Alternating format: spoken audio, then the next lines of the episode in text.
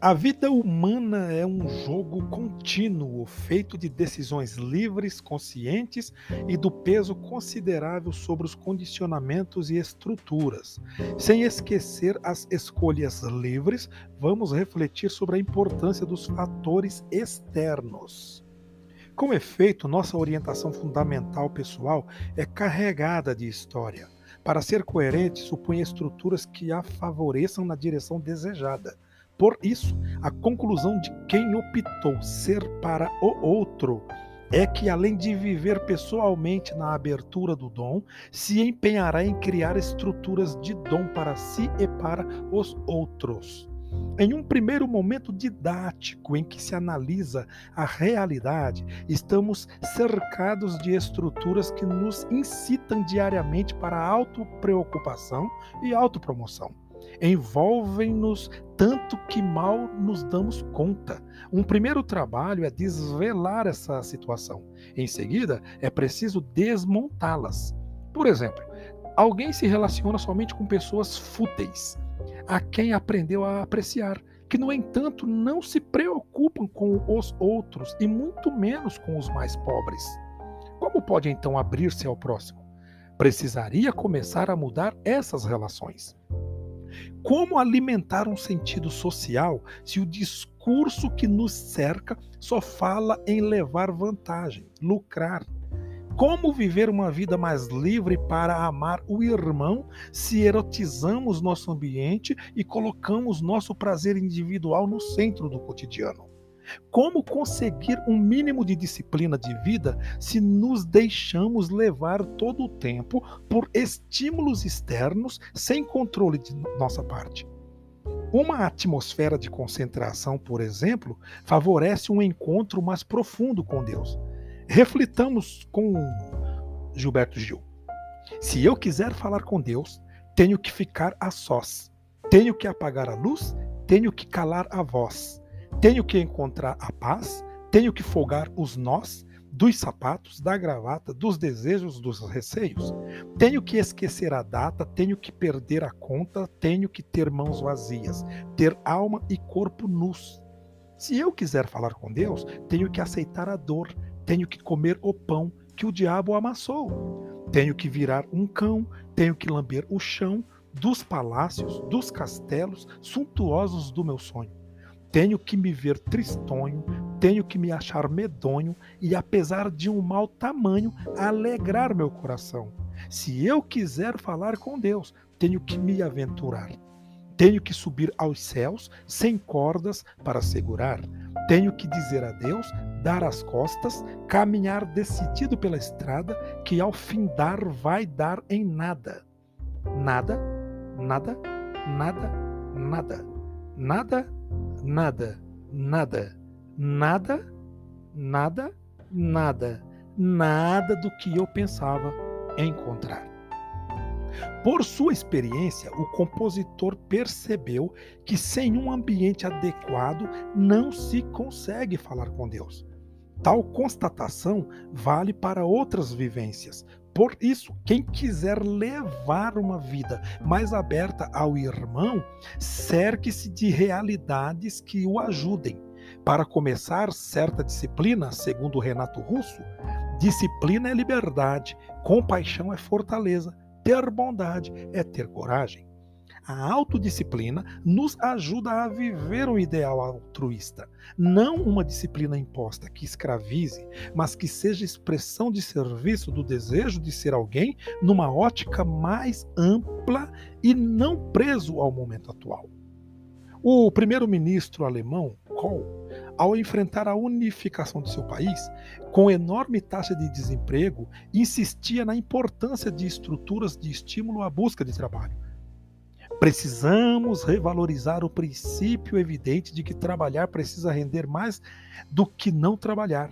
Sem estruturas que apoiem o trabalho, cria-se um ambiente de esperteza. Não seria porque no Brasil o trabalho de tantos recebe remunerações aviltantes, muitos são provocados à corrupção e ao ganho fácil?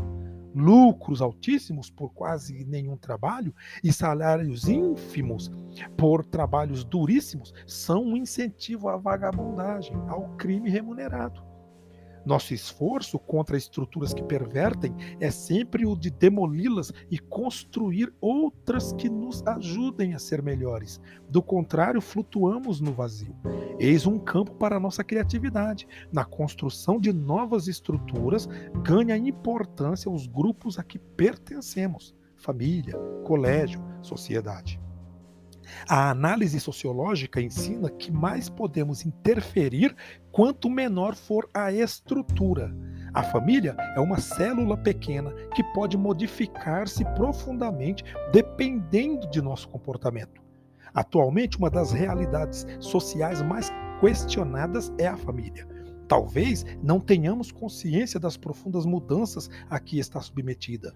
Parece ruir um tipo de família centrada no pai, autoridade e sustentáculo econômico. Surgem fatores como um novo papel e consciência da mulher e exigências práticas. A mulher disputa em pé de igualdade com o homem um lugar de trabalho na sociedade moderna.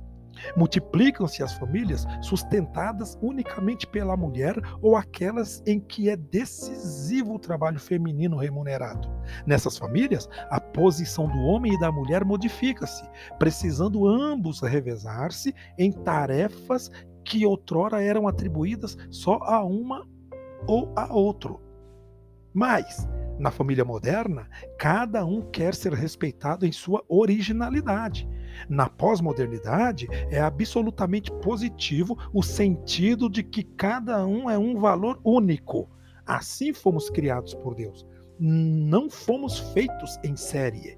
No entanto, essa consciência da própria identidade não pode excluir os outros. Para tanto, ajudará a criação de tempos e lugares na vida de família em que cada membro coloque suas qualidades a serviço.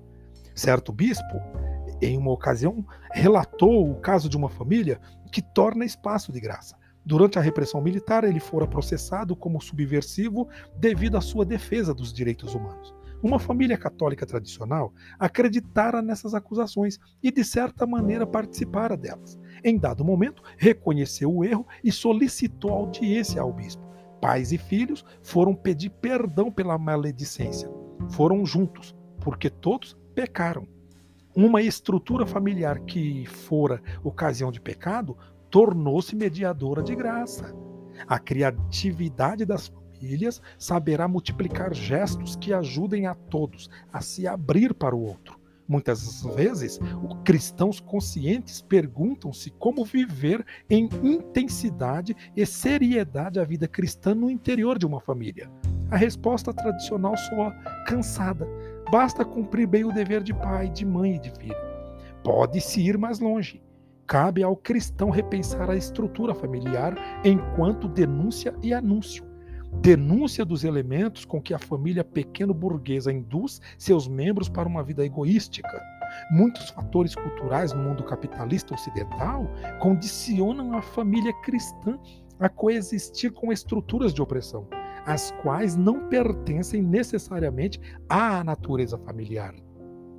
Vivendo sua fé com seriedade, o cristão poderá perceber muitos desses elementos e denunciá-los. Por exemplo, certa comercialização do amor. O esquema mais simples dessa atitude é: dou para que me des. Mas às vezes, conscientes ou não, usamos esse esquema nas relações dentro da família, sobretudo entre pais e filhos, Quantas vezes o pai diz para o filho que, se estudar, ganhará uma viagem? Ou, em nome do sacrifício feito até então, a mãe cobra determinado comportamento da filha.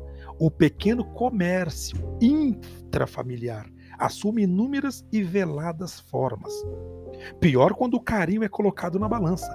As demonstrações de afeto, que para a consciência infantil são idênticas à própria realidade, são condicionadas, se você fizer tal coisa, seu pai e sua mãe ficarão contentes com você. Isso cria nos filhos uma concepção falsa de amor que mais tarde será transferida para os amigos e parceiros. A cada demonstração de afeto, fica-se à espera da contrapartida. Para cada presente, aguarda-se retribuição. Pagar visita é uma expressão que reflete bem esse tipo de relação. Os pais dão afeto aos filhos e vice-versa, na espera da paga. Tal esquema compromete na sua raiz a gratuidade do amor. É bem diferente uma família em que a gratuidade é a relação básica. Nela, os pais mostram em obras e palavras que amam os filhos gratuitamente, por eles mesmos e sem esperar nada em troca. A resposta do filho reflete o mesmo clima de gratuidade e não de pagar afeto com afeto. Desaparece a concorrência. Eu fiz mais que você, demonstrei mais amor que você. Esta família está criando um pequeno novo mundo, denunciando o amor comércio e anunciando o amor gratuidade. Essas estruturas concretas podemos criar na família. Aí existe um campo enorme para criatividade. A escola ocupa lugar de importância na vida das pessoas durante muitos anos. Nela existe uma série enorme de pequenas estruturas que podem deformar os alunos. Um enorme desafio é despertar o interesse pelo estudo sem que se crie um espírito de competição. Muitas vezes, os colégios operam dentro do esquema jogo, em que a vitória de um implica a derrota dos outros ocupam-se em formar os vitoriosos, incitando-os a derrotar o adversário colega. Concursos, classificações, premiações, exibição dos vitoriosos nos vestibulares e outras inúmeras pequenas estruturas vigentes são uma verdadeira escola de egoísmo. Outro desafio é criar estruturas que favoreçam o crescimento dos alunos numa linha de abertura para o dom de si, muitas vezes, que se faz o contrário. Aquele aluno que perde tempo ajudando o colega não é tanto estimado.